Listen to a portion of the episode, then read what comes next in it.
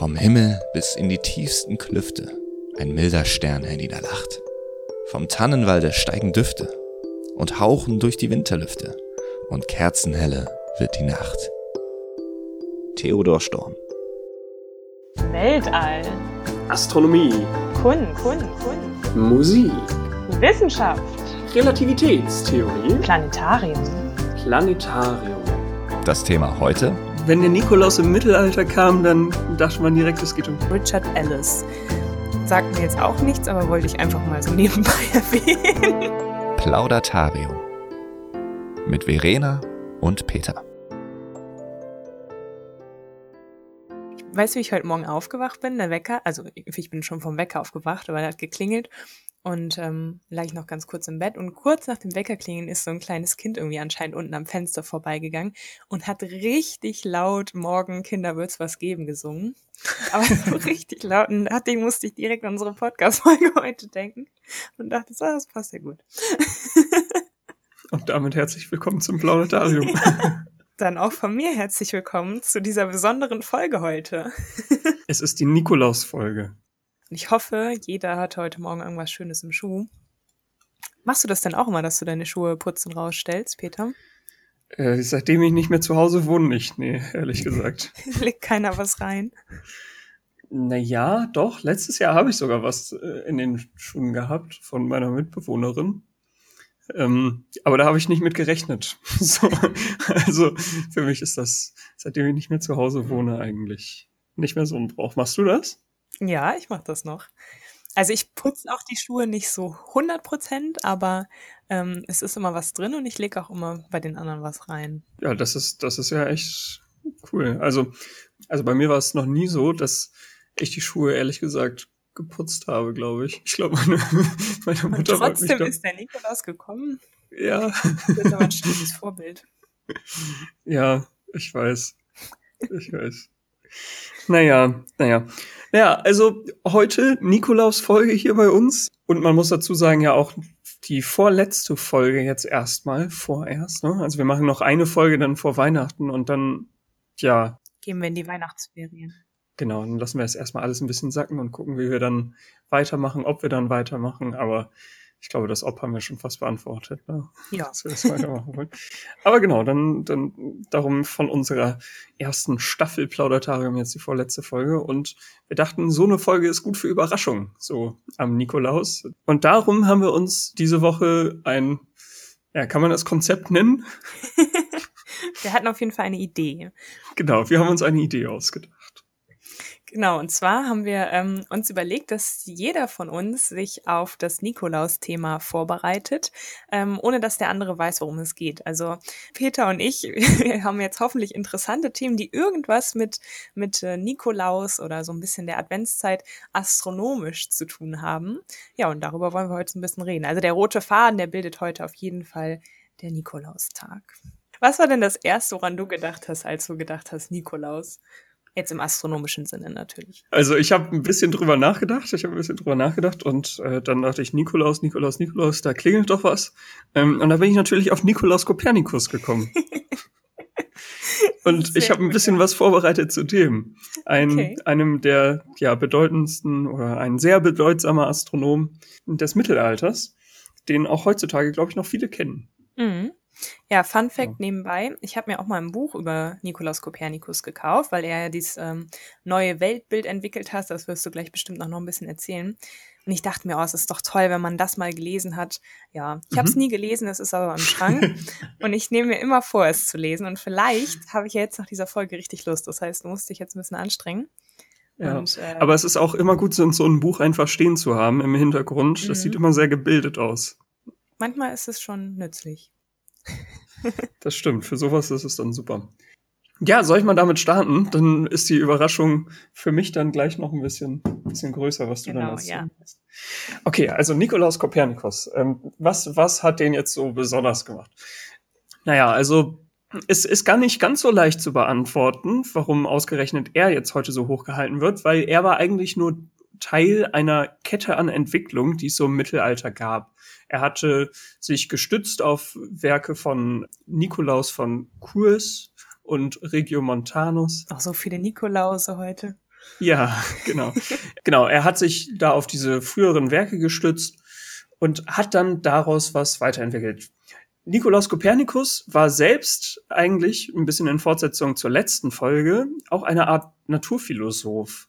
Eigentlich, ja, hat er unter anderem Medizin studiert, aber äh, nicht nur. Er hat seine, seinen Abschluss gemacht, also seine Promotion in kirchlichem Recht. Ui. Also ne, was, was gar nichts mit Astronomie zu tun hat. Aber selber, also er hat während seines Studiums eben auch Mathematik gelernt und dann auch Astronomie. Und das ging eigentlich dann davon aus, dass der Papst eine Kalenderreform angestrebt hat zu der Zeit. Ähm, und da hat er dann gesagt, na ja, bevor wir eine Kalenderreform machen, müssen wir vielleicht erstmal die Astronomie und unsere Beobachtung da in Ordnung bringen. Denn irgendwas passt da noch nicht so richtig. Und darum hat er sich ein bisschen mehr mit der Astronomie dann beschäftigt und hat dann, dann im Laufe seines Lebens eben die Idee so ein bisschen weiterverfolgt, dass die Sonne im Zentrum der Welt steht und eben nicht die Erde. Genau, das war auch das, was wir letzte Folge auch noch hatten. Ähm, genau. Erde. Und man muss sich ja mal überlegen, also da ist ja jetzt, sind da jetzt ja schon Jahrhunderte zwischen. Und ähm, es ist immer noch dieser Struggle, wie ist das wirklich? Und immer noch nicht anerkannt quasi, dass die Sonne im Mittelpunkt steht. Also es ist ja wirklich ein großer Sprung, den wir jetzt auch von letzter zu dieser Folge zeitlich da jetzt auch gemacht haben. Genau, ne? also über 1000 Jahre. Ja. Tatsächlich. Ähm, so, das Ganze spielte sich so im ja, Ende des 15. Jahrhunderts, im 16. Jahrhundert, so in der Zeit. Da spielte sich das alles ab. Und das Faszinierende ist ja, dass die Kirche, die Menschen, dass der allgemeine Glaube eigentlich bestand, dass die Erde im Zentrum des Weltalls stand und dass man die Sonne dort nicht gesehen hat. Aber er hat eben die Sonne ins Zentrum gepackt und er hat dann alles so berechnet, wie es denn dann sein würde, wenn sich alles, also die ganzen Planeten, wenn die sich auf Kreisbahnen um die Sonne drumherum bewegen. Jetzt könnte man denken, das ist ein super Fortschritt, ist bestimmt viel leichter. Und naja, also es kann auf jeden Fall so ein paar Sachen, die ein bisschen komisch vorher waren, erklären. Zum Beispiel, dass manchmal Planeten rückwärts laufen am Himmel. Mhm. Das konnte man dann auf einmal erklären mit dieser Theorie. Aber letzten Endes hat sein Hauptwerk mindestens so viel mathematische Hilfsmittel noch dabei wie vorher Ptolemäus, dessen Weltbild man vorher mit der Erde im Zentrum gesehen hatte. Also so richtig viel eingespart hat man mathematisch erstmal noch nicht. Und da kam dann bei Kopernikus auch ein, ähm, eine ganz, also äh, eine ganz entscheidende Facette noch zum Tragen, nämlich dass er auch super kirchlich geprägt war und von Idealen ausging. Er ging nämlich davon aus, dass der Kreis die perfekte geometrische Form ist und dass sich alle Planeten auf Kreisbahnen um die Sonne bewegen müssen. Dass es sozusagen so Sphären gibt, ja, die sich sozusagen um die Sonne drumherum wölben, ähm, und zwar acht Stück davon, und auf denen sozusagen wandern die Planeten. Mhm. Ja, und also von diesen Kreisbahnen, da ist er nicht losgekommen. Und wenn man Kreisbahnen annimmt, naja, dann stimmen die Berechnungen halt nicht so ganz genau. Das kann dann schon mal relativ stark abweichen. genau. Wie es in echt ist, ja. Eine Sache, die vielleicht da noch interessant ist, ist, dass er nicht, wie es häufig dargestellt wird, Probleme mit der Kirche hatte. Hat er gar nicht. Außerdem hat Kopernikus selber gesagt, dass, naja, so Astronomie auch nur für Astronomen ist, Mathematik, äh, Mathematik nur für Mathematiker.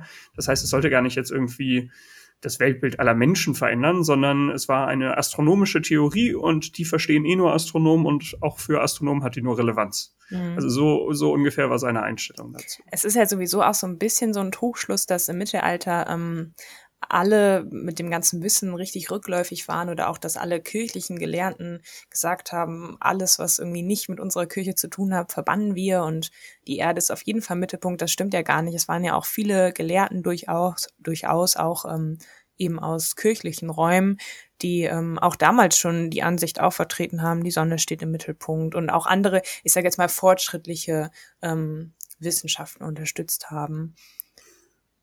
Ja, wobei, also das mit der Sonne im Mittelpunkt, das war tatsächlich nicht so, nicht so verbreitet zu der Zeit. Nee, verbreitet nicht, Und das stimmt, aber auch nicht von allen direkt, ähm, ja, so verteufelt, sage ich mal. Ne? Ja, Weil genau. Das wird ja oft ähm, so dargestellt, sowieso ja das düstere Mittelalter. Ich finde das sowieso, wenn man ans Mittelalter denkt, denkt man di- direkt an irgendwas Dunkles. Aber da war es ja nicht immer dunkel. Also das war ja auch schönes hat Wetter. ich denke immer Ja, direkt, stimmt. es hat nur geregnet, Nebel, dunkel. Aber ja.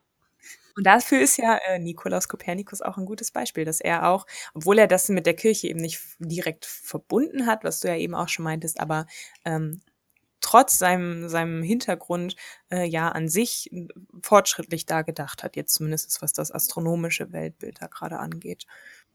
Ja, und er hat die strahlende Sonne ins Zentrum getan. Oh, Ja, das also, du schön um das noch kurz zu Ende zu bringen. Nach dem Leben von Kopernikus war derjenige, der richtig Probleme mit der Kirche bekommen hat, Galileo. Aber das war eben deutlich später, dass er mal beobachtet hat, wie die Monde des Jupiters sich um den Jupiter bewegen.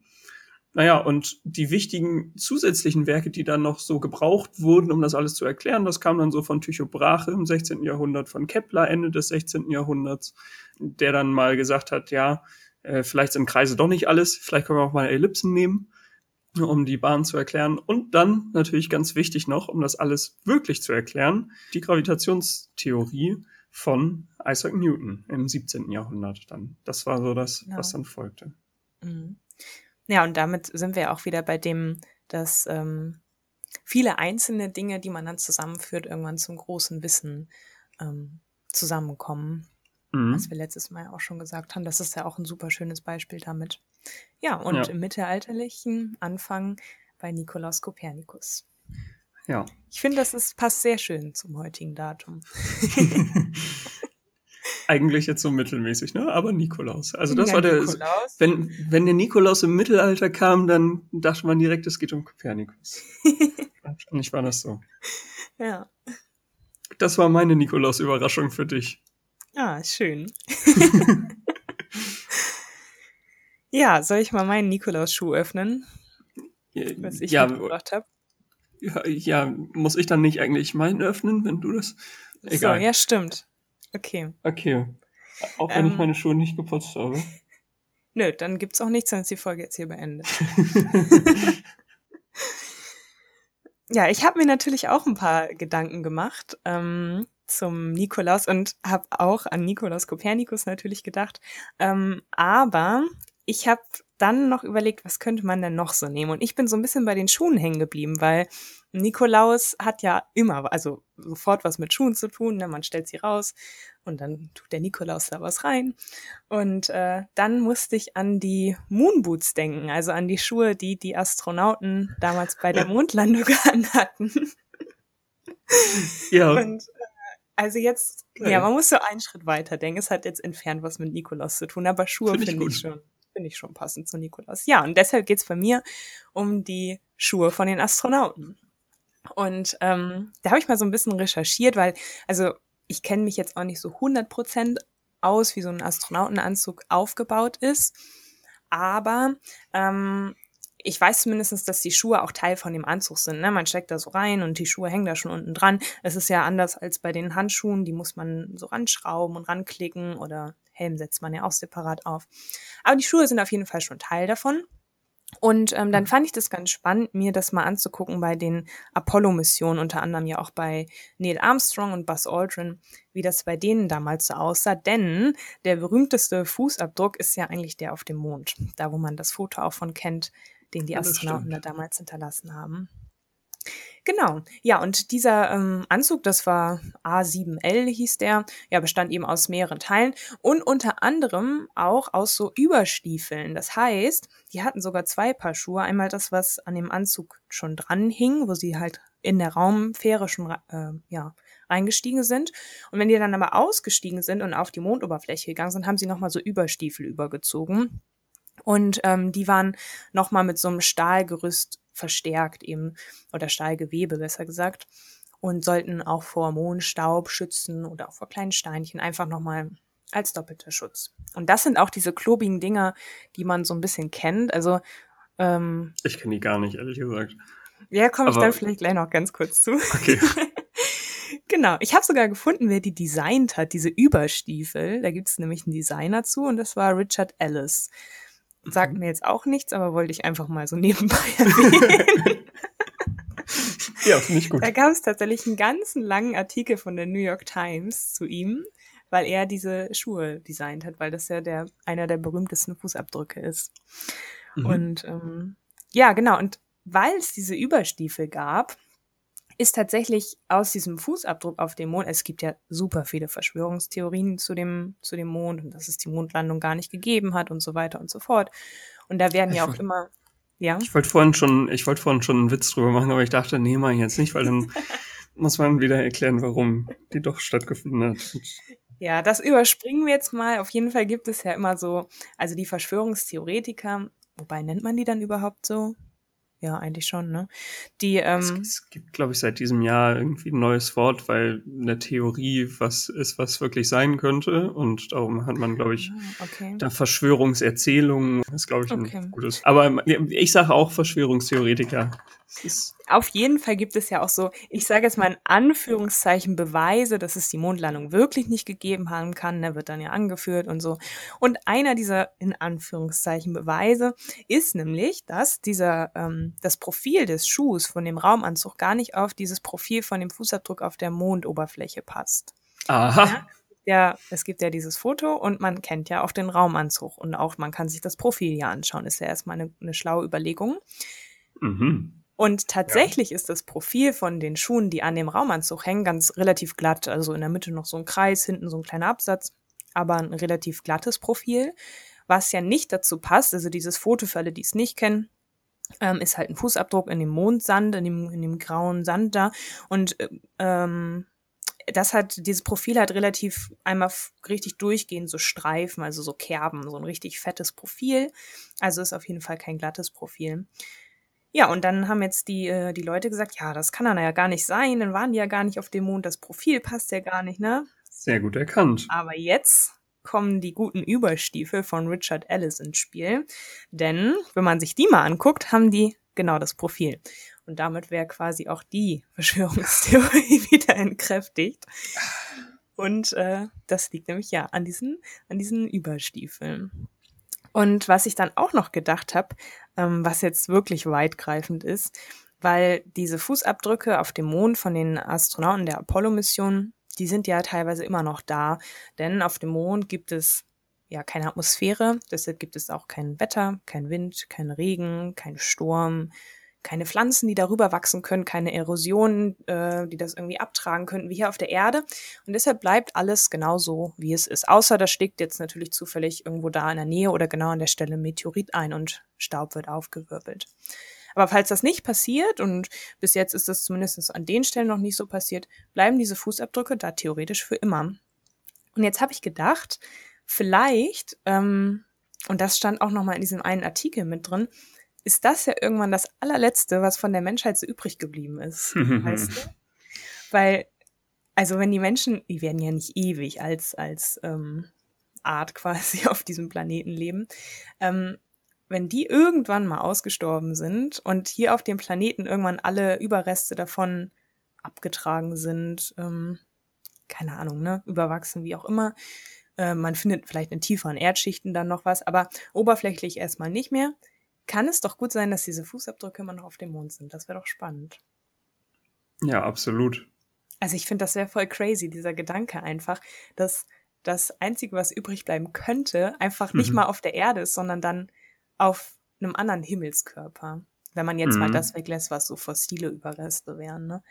Ja, das und äh, was wahrscheinlich der sogar noch länger bleibt, ja, also genau, also Weltraumschrott auf jeden Fall auch und dann ja auch das, was ganz bewusst losgeschickt wurde, äh, zum Beispiel hier die Voyager-Sonde. Mm, ja, stimmt. Also die ist ja, also Kurs aus dem Sonnensystem raus, äh, wird ja jetzt hunderttausende Jahre nix treffender unterwegs so richtig. Das heißt, äh, die hat auch eine gute Chance, dass sie mm. so das, das letzte ist, was die Menschheit da ähm, ja. erzeugt hat. Ja, ist schon verrückt irgendwie. Ja, das ja. fand ich irgendwie ganz spannend, die Überlegung. Und ähm, was ich dann auch noch gefunden habe, das fand ich auch ganz spannend. Und wenn ich, als ich dann drüber nachgedacht habe, hat es auch Sinn gemacht, aber diese Überstiefel, ja, die wurden ja damals mitgenommen, ähm, um eben auf die Mondoberfläche dann rauszugehen. Die hat man jetzt in der Raumfähre nicht äh, angehabt und nicht gebraucht. Und alle Astronauten, außer die letzten beiden, die auf dem Mond waren vom Apollo 17 Programm, haben die auch auf dem Mond gelassen. Das heißt, die einzigen dieser Stiefel, die wieder mitgekommen sind, sind die beiden, ja, von den beiden Astronauten von Apollo 17. Denn die anderen, die haben ja sowieso alles Mögliche da auf dem Mond gelassen, um ihm Gewicht für den Rückflug zu sparen. Und so ist das auch bei den Stiefeln. Ja, Mensch. So, das, das ist ja auch spannend. Also witzig, da habe ich jetzt überhaupt nicht dran gedacht, über so Astronautenstiefel. Ja. Finde ich richtig gut. Ähm, was ich mich jetzt natürlich noch frage, wenn wir schon dabei sind, waren denn mal zum Nikolaus Astronauten auf dem Mond? Und wenn ja, hatten die dann was in ihren Stiefeln? Ja, gute Frage. Kann ich leider nicht beantworten. Weiß Soll ich mal nachgucken? Nicht. Ja, guck mal nach. Guck mal nach. Ich habe aber gerade auch noch gedacht, wie cool wäre das, wenn du noch so Astronaut bist. Die haben die Stiefel wahrscheinlich ja nicht selber zu Hause rumliegen, ne? Die gehören ja der NASA oder so. Aber cool wäre das, wenn du einfach deine Stiefel noch von der Mondlandung hättest, hast jetzt zu deinem Enkel vererbt oder deine Enkelin. Und die stellst du Nikolaus immer die Mondstiefel vor die Tür. Also cooler geht's nicht, oder? Ja, stimmt schon. Das stimmt schon. Ja. Ach so, und jetzt kommen wir dazu, wo ich vorhin meinte, während du nachguckst, kann ich das ja noch kurz erzählen. Ähm, ja. Wo du meintest, du weißt gar nicht, wie die aussehen. Du kennst doch bestimmt diese Moonboots, diese Schneestiefel, diese Modestiefel. Die wurden dann auch Ende der 60er Jahre entwickelt. Nee. Die kennst du vielleicht auch nicht. Vielleicht kennen sie andere Zuhörer, die ein bisschen modebewusster sind. Nein, mod modisch sind die auch nicht, aber die sind tatsächlich auch da aus dieser, aus dieser ja, Astronautenära, sage ich jetzt mal, äh, in den 60er, 70er Jahren entstanden und die gibt's auch heute noch und das sind halt so extrem warme Winterstiefel und die sind halt dem Design dieser Moon Boots von Neil Armstrong und Buzz Aldrin damals äh, nachempfunden worden. Ah ja. Genau. Ja, ich habe schlechte Nachrichten. Ähm, Apollo 17 hat knapp Nikolaus verfehlt. Oh. Apollo 17 ist nämlich am 11. Dezember 1972 gelandet. Ähm, und ansonsten, ja, gab es leider keine Mission, die zu Nikolaus da oben war. Deshalb haben die die Schuhe wahrscheinlich auch wieder mit zurückgebracht. Oder vielleicht haben sie die drin gelassen und äh, da gelassen und dann für die nächste Mission, die hinkommt, schon was reingetan. Das wäre auch witzig. ja, ja. Müsste man nur irgendwas reintun, was auch da gut. Ähm, ja, der so, so Schokolade oder so geht nicht. Ja, das, das wird schwierig ja. mit der der ganzen Strahlung. Ja. Ja, das stimmt. Ja, das war also mein äh, Beitrag zum Thema Nikolaus, die Stiefel ja, der Astronauten. Finde ich super. Und jetzt, also, wow, das hat mich gerade richtig gecatcht. Und Jetzt frage ich mich nämlich auch, wo ja im, zu Nikolaus Leute im Weltall sind, auch aktuell noch ist natürlich auf der internationalen Raumstation. Mhm. Ich muss sagen, da ja, also da habe ich mich jetzt auch gar nicht mit beschäftigt, wie die, wie die da feiern. Das wäre auch ein gutes Thema gewesen, ja. Ja, ne? Ja, total. hätte man das mal vorher gewusst. Hm. Naja, aber sonst machen wir das nächstes Jahr zu Nikolaus und dann laden wir uns einfach einen Astronauten ein. Ja, dann sind als wir auch Gast. so weit, dass wir Astronauten hier als Gast haben. Genau. Sind wir ganz zuversichtlich. Das sehe ich auch schon. Können Sie mal von Ihren Nikolaus-Erfahrungen berichten? Damit sind wir auch, glaube ich, schon am Ende von der Nikolaus-Folge angekommen. Ja, ich möchte eine Sache noch sagen, bevor wir ganz zum Ende kommen. Mhm. Und zwar ähm, einfach noch einen Tipp. Und zwar jetzt in der Weihnachtszeit gibt es ein oder gibt es ein paar Himmelsphänomene, die wirklich toll sind. Und eins davon, das sind nochmal ganz viele Sternschnuppen. da möchte ich nochmal darauf hinweisen, weil die viel zu wenig Beachtung bekommen. Es gibt nämlich bei den Geminiden, die ihr Maximum jetzt am 14. Dezember haben, mehr Sternschnuppen zu sehen als sogar im Sommer. Mhm. Zumindest meistens. Ja, das heißt, wer sich in der Kälte nach draußen begeben möchte und ein paar Sternschnuppen sehen will, der sollte das so um den 14. Dezember rum machen. Da wird es nochmal ein richtiges Spektakel werden und da wollte ich irgendwie heute gerne noch drauf hin. Ja, das passt ja auch super zum Thema. es lohnt sich sowieso jetzt gerade auch in den Wintermonaten ins Sternenhimmel zu gucken. Man kann so früh einfach schon Sterne sehen. Ja, die Luft ist so schön klar und es ist echt sehr schön, der, der Wintersternenhimmel. Ja. Und damit können wir, glaube ich, zum Ende kommen und genau. unser, ja, unsere Plätzchen essen, unseren Tee trinken und noch. Das zweite, die zweite Kerze anzünden. Genau. Direkt am zweiten Advent. Wir nehmen das nämlich auch im zweiten Advent auf, das ja. du.